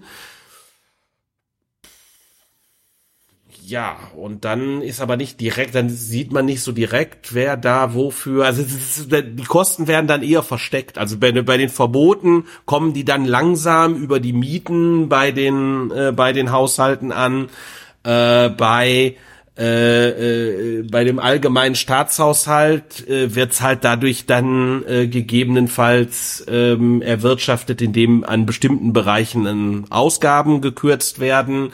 Äh, dann stellen wir irgendwie plötzlich fest, huch, wir haben erst recht kein Militär, was funktioniert, um unser Land zu verteidigen, oder wir haben Brücken, über die man nur noch mit 30 Stundenkilometern auf der Autobahn fahren kann, oder was auch immer, ja. Fährst du eigentlich so oft über die Leverkusener Brücke? nee, ich bin, ich bin, ich bin, ich bin letztens bin ich jetzt, jetzt wir waren zum, zum äh, über die über die Osterferien waren wir ähm, beim italienischen Teil der Familie und äh, und da sind wir irgendwie äh, in Baden-Württemberg gibt's auch kaputt. Brücken geschlichen. Ja, sind, da sind wir, da sind wir mehrmals, da sind wir über die A61, da kreuzt du so mehrmals Oh ja, rein. Und, und da habe ich mir gedacht, Mensch, in Baden-Württemberg gibt's auch Brücken, über die man nur mit 60 Stundenkilometern fahren kann. Oder vielleicht war es schon Rheinland-Pfalz. Aber jedenfalls, äh, ich hätte gedacht, es ist ein rein Nordrhein-Westfalen-Problem, was scheint überall am Rhein so zu sein. Äh, ich, glaube, es ich glaube ja, das ist unser zentrales Verteidigungskonzept. Immer noch. Die kommen, die, die Russenpanzer kommen gar nicht über unsere Brücken. Ja. Die, bei den an der Elbe Richtig. Schluss. An der Elbe Schluss, da, weil, die, weil die nicht drüber kommen. Ja, okay, gut, das ist, Äh, Richtig, Jetzt wird er zynisch. Nein, aber jetzt nochmal ernsthaft. Also, und der Punkt ist ja, wenn du es nur über Verbote und Subventionen machst, dann ist- sind halt die ökonomischen Kosten ja nochmal höher, die getragen werden Genau, müssen. Und dann genau. ist halt nicht klar, dann ist halt gar nicht klar, dass du tatsächlich, dass, da wird der politische Buy-in ja Ist noch viel teurer. Viel noch, teurer. ja, und noch, noch schwieriger zu erkaufen, genau, noch, noch viel teurer. Der andere Punkt ist, Klimageld gehört immer dazu in, in der jeglichen CO2-Preisdiskussion. Das ist vielleicht mal das erste Anliegen. Und auch vielleicht jetzt, wenn man mal großspurig sein will, auch als Appell an die Politiker und an die ganzen Twitterati da draußen, ja, das immer mitzudiskutieren, ja. Das muss zusammengehören, ansonsten ist es natürlich Idiotie. Die Frage ist, und da, da, da finde ich, hat Christian einen wirklich wichtigen Punkt, da habe ich von ihm auch gelernt, ist diese ursprüngliche reine Idee, auch diese Textbuchidee, die wir, die man keine Ahnung so in so Environmental Economics Einführung äh, dann unterrichten würde, die die Grünen im Prinzip in ihr Wahlprogramm geschrieben haben, nämlich dann diese Pro-Kopf-Erstattung, ja, ist das schon das Beste, was du mit diesem Geld machen kannst? Und da sagt Christian eben nein, da müssen wir differenzierter erstatten. Also wie gesagt, es kann vielleicht ein Grundsockel sein, aber eben nicht alles. Äh, sondern da musst du eben den Leuten besonders helfen, die die größten Verlierer sind, ja. Und das muss auch nicht immer da eine Subvention sein im Sinne von direkten Klimageld, es kann dann auch sein, ja, wie gesagt, also der, der Landperson hilfst du vielleicht am besten, oder da mal vielleicht nicht der ganz Landperson, aber der Vorstadtperson hilfst du vielleicht am besten, indem der ÖPNV besser wird, ja. Wo das Geld dann halt in öffentliche Investitionen geht. Und da einen schlauen Mix hinzubekommen, das ist die Zukunftsaufgabe, auf die wir helfen müssen. Sondern wie gesagt, sage ich nur Kerzen. Also, weil sonst, ähm, ja. Äh, ja, das, das ist, das denke ich, ist, ist einfach, ist einfach wichtig. Du musst, man muss verstehen, wer die Verlierer sind und man muss gucken, dass man die Verlierer eben auch, die besonders starken Verlierer auch mit reinkauft und zwar glaubwürdig mit reinkauft, äh, dass die nicht das Gefühl haben, äh, hin, hinüber zu fallen. Und ich glaube, das ist am Ende durchaus die Rekonstruktion, die man machen kann in der Frage, was in Frankreich denn passiert war mit den Gelbwesten. Natürlich war das so, man hat den, den, den Dieselpreis erhöht äh, die Steuern auf Diesel. Und äh, jetzt kann man sagen, das ist nicht so nicht so schlimm, aber es gab halt Leute, die haben halt JWD gewohnt und haben halt viel Diesel verbraucht für ihr Leben. Die waren jetzt nicht unbedingt alles Multimillionäre. Die haben gesagt, ey, das ist zu viel für uns, das können wir nicht oder das wollen wir nicht. Und wir sehen auch nicht, dass dass für uns der Vorteil und der Nachteil auch sich nur irgendwie ein bisschen äh, abwägt, sondern wir werden hier sehr einseitig belastet. Und das macht halt ganz starken politischen Gegenwind. Und ich glaube, das muss man ein Stück weit stärker denken als, jedenfalls in der ökonomisch politischen Diskussion als so, ja, wir machen mal Klimageld für alle und ist ja super, ist ja kein Problem, weil verteilt ja um, im Schnitt verbrauchen die Reichen äh, mehr CO2 als die Armen. Noch zum letzter Punkt zu dieser Frage im Schnitt. Was auch eine wichtige äh, Dimension der Debatte ist, ist sich klar zu machen, warum haben wir denn diese sehr, sehr, sehr scharfe Diskussion darum, ja, besser vielleicht doch nicht über den CO2-Preis zu gehen. Bei äh, manchen Bereichen und bei anderen haben wir sie nicht gehabt. Also im Energiesektor haben wir sie nicht gehabt. Weil dort die Streuung viel kleiner ist und die Progression im Einkommen, was ich an, an Stromverbrauch habe, ist viel größer.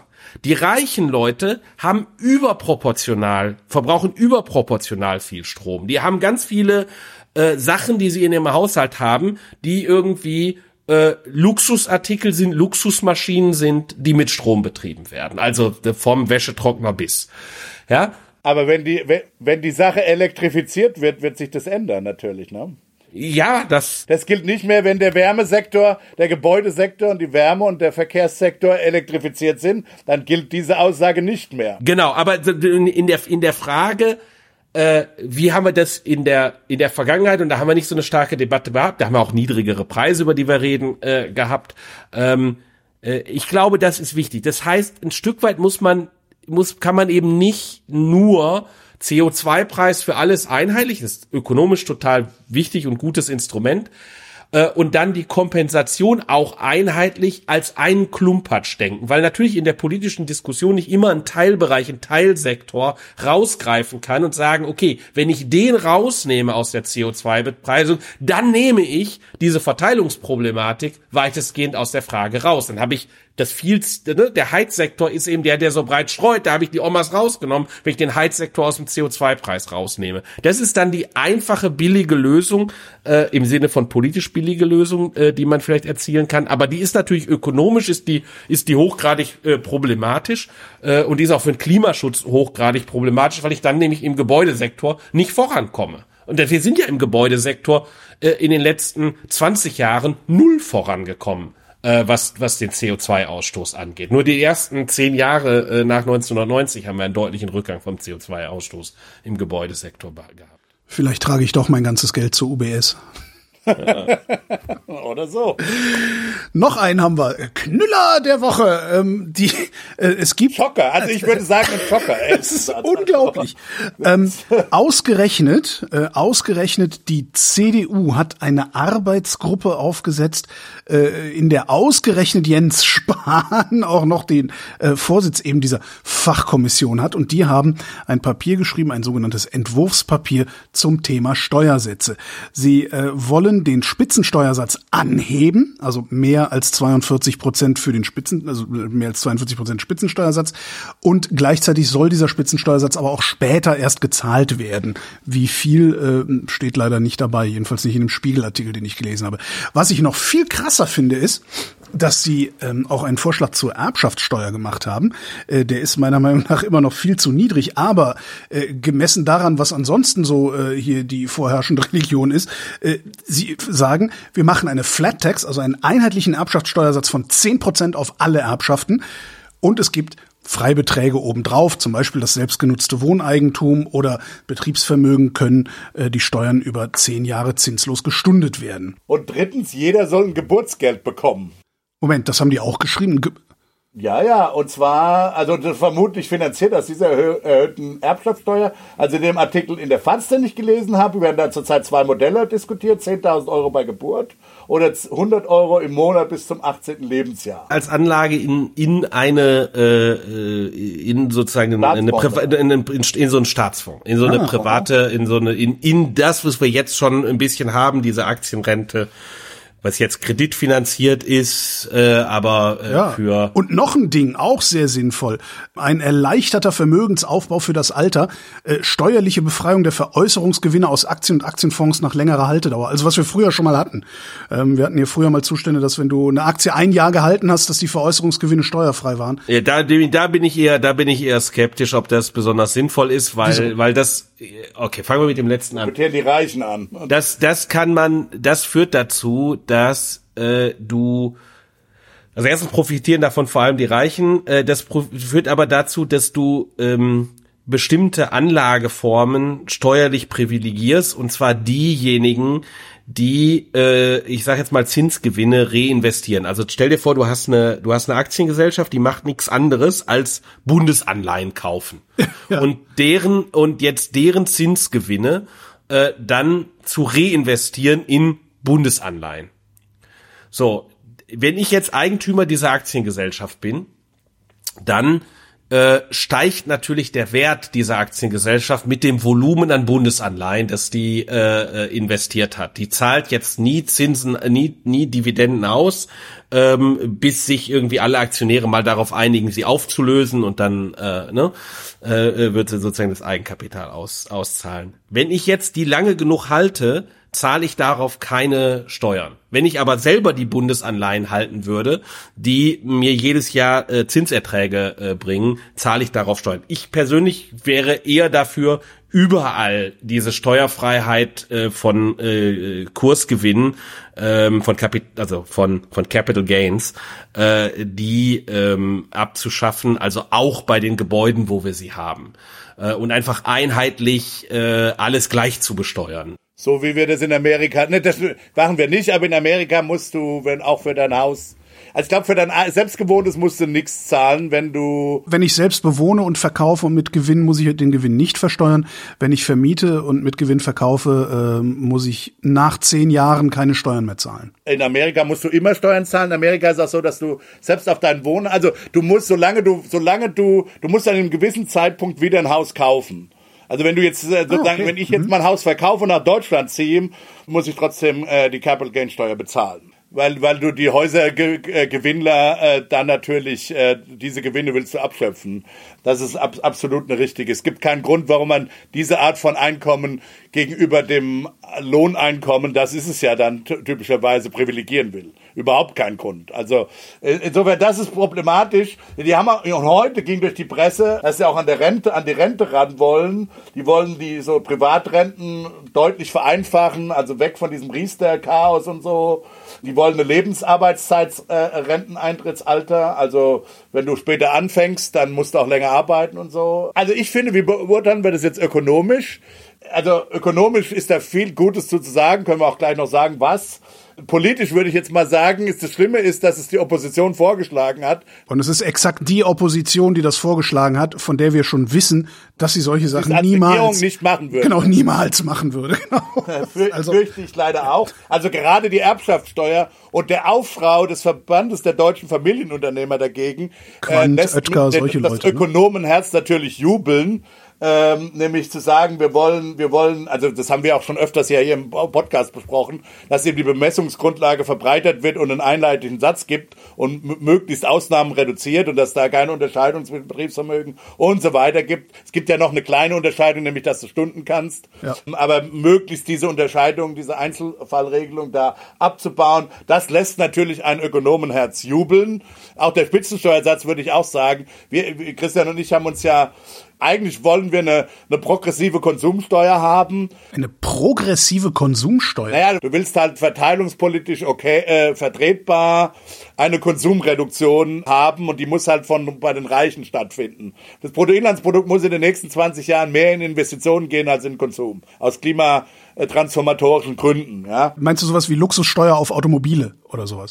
Ja, aber das ist ja viel zu wenig. Also du würdest, was du gerne haben würdest, ist, dass du halt, dass irgendwie, dass du eine Mehrwertsteuer abhängig machst von Einkommen oder so, ja, ähm, hm. oder vom, von der Höhe des Konsums. Das okay. ist aber schwierig. Das ist, das, wir, wir wollen, das ist auch steuersystematisch im Deutschen. Da müsste das Grundgesetz und was weiß ich. Das, ja, das kann man ökonomisch schon auch machen. Das kannst du schon, du kannst, es gibt da auch Vorschläge. Das ist aber, das ist eher, würde ich sagen, im Bereich der, der steuerpolitischen Esoterik jetzt. Ja? Okay. Was das Ganze nicht approximiert ist, dass du in der Tat einen viel progressiveren Verlauf hast. Also mit anderen Worten, dass du die mittleren Einkommen deutlich entlastet, das soll ja hier wohl auch mitfinanziert werden, und dass du halt eine deutliche Erhöhung des Spitzensteuersatzes hast, der aber dann immer höher greift. Ja, also das, da, damit kommst du an, an sowas ja ran ungefähr, hat auch der Sachverständigenrat ja vorgeschlagen, also das ist keine das ist dann keine ökonomische Esoterik mehr, sondern das ist, äh, das kann man machen, das ist innerhalb des Steuersystems und ich glaube, Christian, würdest du auch zustimmen, oder? Dass das eigentlich, dass man das eigentlich haben will. Ja, ja, ja. Nur ich, mir ist nicht ganz klar, was diesen Vorschlag angeht, ob es das wirklich ist. Weil so. äh, auch nämlich der, ähm, der Solidaritätszuschlag wegfallen soll äh, in dem Vorschlag der CDU. Und da ist mir ja nicht ganz klar, äh, als ob das dann immer noch wirklich de facto eine Steuererhöhung für die ganz Reichen okay. wäre. Äh, Gut, steuersystematisch will man das ja. Man will ja den also man, Ich würde gerne, ich würde, ja, ja, ja. Und das ist das Einzige, was davon übrig bleiben wird. Nee, das, das ist halt der, das ist der politische Trick. Also, steuersystematisch, steuersystematisch bin ich für eine Abschaffung des Solidaritätszuschlags, wenn es ein, wenn's eingebaut wird in den, in den Einkommensteuer. Ja, da bin ich, wobei ich dann nicht, der Solidaritätszuschlag ist eine rein, ein reiner, eine reine Bundessteuer man will den Ländern nicht mehr Geld geben. Und die Frage ist, ob du in der jetzigen Haushaltssituation, wo die Länder relativ günstig dastehen und der Bund äh, relativ schlecht dasteht, auch weil der Bund eine Reihe von Länderaufgaben übernommen hat, zum Beispiel die Kommunen, die Kommunen zu entschulden, was richtig war in der Sache, aber eigentlich eine Länderaufgabe war. Aber die Länder haben halt so lange blockiert, äh, äh bis der Bund es gemacht hat oder auch weil einige du Länder Markus Söder nicht noch mehr Geld geben quasi. Ja, genau, genau, genau. Sonst braucht er noch mehr Atomkraftwerke und so. Genau. Ähm, und dann macht's nachher Puff ähm, wie bei Loriot. Da ist Hallo in der Familie. Und ein großes Hallo und viel, viel ein Spaß. Ein großes Hallo. jedenfalls, jedenfalls, das ist das einzige, das ist so ein bisschen die Frage. Äh, ja, aber grundsätzlich ein, also systematisch ist es schöner, dann nicht mehr diesen Zuschlag und sonst was zu haben, sondern eine Einkommensteuer. Äh, da ist mir nicht ganz klar, ob da wirklich am Ende eine Mehrbelastung äh, rauskommt. Bei der Erbschaftssteuer, das ist echt super. Das ist, der hat ja noch mehr so Schmankerl drin. Äh, äh, die richtig nett sind. Nämlich, der, die Freibeträge, die sollen äh, völlig unabhängig sein vom Erbschaftsfall und nur noch ein persönlicher Freibetrag sein, äh, der ein Leben lang gilt und dann aufgebraucht ist. Das heißt, diese ganzen, diese ganzen, ja, ja, auch diese ganzen Steuergestaltungsspäße, die ganz viel, also deshalb wird ja. auch deshalb scheitern, weil damit wird, werden halt eine Reihe von Steuerberatern werden arbeitslos, ja. also es wäre auch sozusagen angebotsseitig, wäre das eine riesige Verbesserung, weil die Leute dann irgendwie, weiß ich nicht, Straßen bauen könnten oder Windkraftwerke. Ähm, äh, jedenfalls, äh, äh, da soll man irgendwie einen, so habe ich es jedenfalls verstanden, einen Steuerfreibetrag haben, den hast du quasi, kriegst du mit deiner Geburt und dann ist der irgendwann aufgebraucht. Irgendwie 400.000 Euro und egal, ob du jetzt, äh, ob deine Eltern reich sind. Also so eine lebenslange Schenkungssteuer quasi, sagst du. Genau, ob dir deine Eltern reich sind oder dein Onkel reich ist und dir Geld gibt, äh, ist shit egal, egal von wem du die Erbschaft bekommst, ist völlig wurscht, weil letztlich geht's dir ja besser dadurch. Du hast jetzt Geld bekommen und ob der irgendwie eng ist oder nicht. und das funktioniert dann gut natürlich, weil man dann nicht mehr in das Argument kommt, ja, aber der Erblasser hat ja hier eigentlich ein Interesse und daher der hat einen engeren, der hat einen engeren Bezug und so. Ja, also bei den jetzigen Steuersätzen, die man in der Spitz, der Spitzensteuersatz bei der Erbschaftssteuer, der ist ja schon ziemlich hoch. Ja, und wenn ich den tatsächlich bezahlen würde auf die Erbschaft, die irgendwie von den Eltern kommt, dann kann man schon durchaus argumentieren, naja, gibt's da nicht einen besonderen Bezug zwischen Eltern und Kind, dass die in der Lage sein sollten, auch ein Haus irgendwie ein Familienhaus meinetwegen in München übertragen zu können, ohne dass 50 Prozent Steuern darauf anfallen. Also da kann man durchaus argumentieren. In dem Vorschlag, ich weiß, Holger, du bist anderer Meinung. Ja, kann man gegen argumentieren, aber ich mache das jetzt nicht. Ja, ja genau. Aber in dem Vorschlag, wenn's, also der Vorschlag ist 10 Prozent äh, Steuer zu haben, die ich dann im Zweifelsfalle auch noch über äh, zehn Jahre äh, strecken kann, da kann jetzt niemand sagen, ja. oh, das geht jetzt gar nicht. Selbst wenn es 15 Prozent wären, und ich glaube, das ist halt, warum die Familienunternehmer so richtig im Dreieck springen und weshalb ich nicht, weil weshalb kein ich, Argument mehr haben. Man, okay, jetzt ja, kapier ich. Weil, ja, ja, ja, weshalb ich, weshalb ich mich ärgere dass das nicht aus der SPD kommt, dieser Vorschlag zunächst einmal eine Steuerstrukturreform zu machen ja. äh, in der Erbschaftssteuer, ja, und deshalb jetzt tot ist. Ja, wenn man mit zehn Prozent einsteigt, das ist ungefähr die durchschnittliche Besteuerung, Besteuerung jetzt, mhm. dann kann man danach durchaus mal darüber nachdenken, ob man nicht sagt, na, vielleicht könnten wir auch 15 Prozent machen. Das ist dann halt auch was, wo man Politik, also wo Parteien sich dann auch, auch, auch gegeneinander konkurrieren können. Ja, und, die einen halt sagen, wir machen, wir wollen 15, die anderen sagen, nein, wir wollen gar nichts und dann einigt man sich auf einen Kompromiss, wie damals bei der Mehrwertsteuer, dann gibt's halt 18 Prozent. Richtig, gestreckt, über, gestreckt, über, gestreckt über 18 Jahre. Aber das kannst du dann, wenn die Struktur stimmt. Und, ja, das, ist, das, ja, und das Problem ist, wenn die Struktur nicht stimmt, und die Struktur stimmt halt überhaupt nicht in der Erbschaftssteuer, ja, dann kannst du das relativ einfach machen. Dann gibst du, dann, dann wird echt der politische Wettbewerb dann auch möglich. Weil jetzt ist alles so, äh, ist es im Grunde genommen unmöglich, weil, weil, weil keiner, das ist so ein komplexes Netz, dass da wirklich, dass es da keinen sichtbaren politischen Wettbewerb geben kann. Mhm. Also insofern, das ist, das ist, äh, das ist groß, aber, aber, aber, aber leider aus der Opposition aus der, und aus der falschen Richtung in die falsche Richtung. Das muss man auch mal hinkriegen. Vielleicht, vielleicht hast du ja recht. Jetzt machen wir mal ein bisschen Verschwörungstheorie. Ja. Vielleicht haben die, das wäre ja meine Hoffnung, die haben eigentlich haben die Wind bekommen, dass die Ampel sowas plant und wollten das jetzt blockieren. Du hast aber schon mitgekriegt, dass die FDP in der Regierung sitzt, ne? Ich, ich glaube, ich glaube, dass die FDP mit einer Steuerstrukturreform äh, bei der Erbschaftssteuer, bei der Erbschaftssteuer durchaus äh, äh, punkten könnte, weil das ist eigentlich eine liberale Reform. Eigentlich weil es erst, ja, erst, erst, erst, erstens ist es erstens ist es ideologisch eine liberale Reform, aber zwei, aber zweitens ist nicht ganz klar, dass nicht für viele äh, der, äh, sagen wir mal, auch wirtschaftlich an den an der FDP interessierten Wähler, die äh, äh, Freiberufler sind, äh, die relativ vermögend sind, ohne die großen und Industrieunternehmenseigentümer zu sein ähm, dass für die nicht solch eine Steuerstrukturreform bei der Erbschaftssteuer durchaus interessant sind. Warum? Weil sich natürlich äh, bei den ganzen Freiberuflern, äh, die haben, weil sie sich ja selber fürs Alter versichern müssen, haben die typischerweise, wenn sie dann alt sind, äh, haben die sehr umfangreiche Vermögen, auch weil sie gut verdient haben und so weiter. Aber die haben äh, auch aus, aus strukturellen Gründen relativ große Vermögen. Wenn die jetzt zufällig früh versterben, äh, dann äh, übertragen die große Vermögen an ihre Erben.